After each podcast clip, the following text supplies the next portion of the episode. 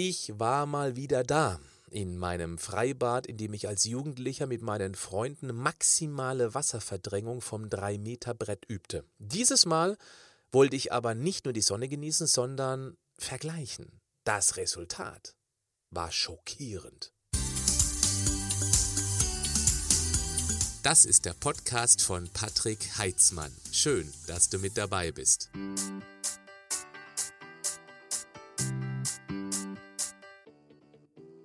Mir gegenüber sitzt ein angedicktes Kind. Es ist nass, weil es gerade aus dem Wasser kommt. Dort hat es offensichtlich großen Spaß mit seinem ebenfalls kuscheligen Kumpel. Sie witzelten herum. Es ist einfach klasse, gut gelaunte Kinder zu sehen. Aber die Mutter, die schien sich irgendwie zu sorgen, dass die kleinen Racker nach dem Wasserbad kurz vor dem Hungertod stehen könnten. Und sie packte aus. Nudelsalat aus dem Plastikbecher mit Aufreißdeckel die Fertigvariante. Eine 2 Liter Cola-Flasche, eine Tüte Fruchtgummis. Ja, sie hatte wohl das mit möglichst bunte Früchte irgendwie missverstanden. Und zum Nachtisch gab es die gesunde Kindermilch in Form von Milchschnitte. Die zwei flauschigen, ja, die hauten kräftig rein. Die Fütterung der beiden blieb aber keine Ausnahme. Im Laufe der nächsten Stunden konnte ich überall beobachten, dass wohl Essen fassen die Hauptrolle im Freibad spielte und die Kinder regelrecht gemästet wurden.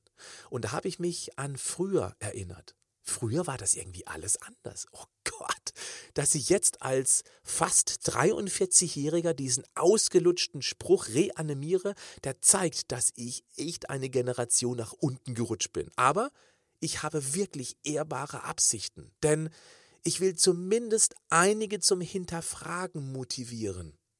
Müssen Kinder und natürlich auch Erwachsene Dauerkauer sein? Und wenn der Unterzucker den Verstand kurzfristig benebelt, ist es denn wirklich eine Herausforderung für Eltern, den Kleinen was Vernünftiges wie Vollkornknecke, vorgeschnittenes Obst, Gemüsesticks mit einem Kräuterdip und äh, wenn es unbedingt zuckersüß sein muss, auch Trockenobst einzupacken. Ich meine, immerhin enthält es noch Vitalstoffe. Das muss ja auch nicht immer sein. Es geht auch mal Schokolade. Aber gesünder ist besser. Nicht immer, aber immer öfter. Wenn die wilde Futterei nur auf das Schwimmbad beschränkt wäre, da würde ich es noch für relativ unproblematisch halten. Aber zu Hause geht das Abfüllen doch ganz sicher in die zweite Runde bis die Racker dann kugelrund und ungesund in der zwölften Runde ausgezählt werden oder sie sogar schon früher der gesellschaftliche Knockout zu Fall gebracht hat. Denn im Kindergarten und Grundschulalter wird das Zusatzgepäck mental nicht wirklich ins Gewicht fallen. Aber wehe, die Pubertät sorgt für eine emotionale Neuvertratung im Dachstuhl des sich verändernden Körpers. Dann beginnt der Kampf gegen das Gewicht und hinterlässt oft genug tiefe Wunden in der jungen Seele, häufig mit lebenslangen Folgen. Kinder brauchen keine Süßigkeiten, wenn sie im Schwimmbad oder bei was auch immer Spaß haben. Kinder brauchen keine süßen Trösterchen, wenn sie Auer haben und die Tränchen kullern. Unsere Kleinen brauchen nach dem Kindersport erst recht keine Fressalien als Belohnung. Sie haben Spaß genug. Aber all das bastelt in den jungen Gehirnmatsch der Heranwachsenden falsche Brücken, die bis ins Erwachsenenalter ständig ausgebaut und dadurch weiter verstärkt werden. Ey, natürlich ist es totaler Quatsch, unseren Sprösslingen generell Süßes zu verweigern. Das mache ich bei meinen Kindern ganz bestimmt auch nicht.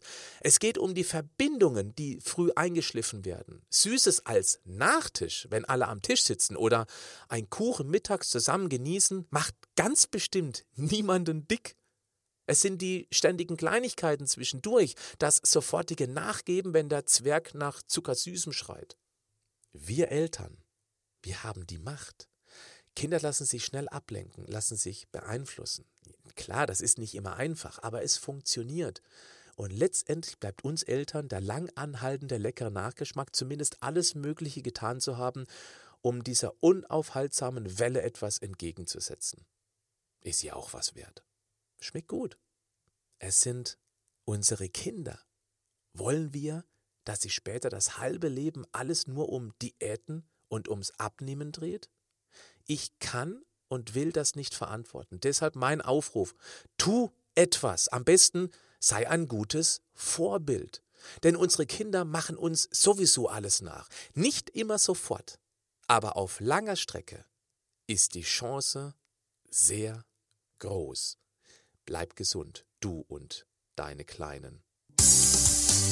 Noch nicht wegschalten, ich habe noch eine kleine Bitte an dich.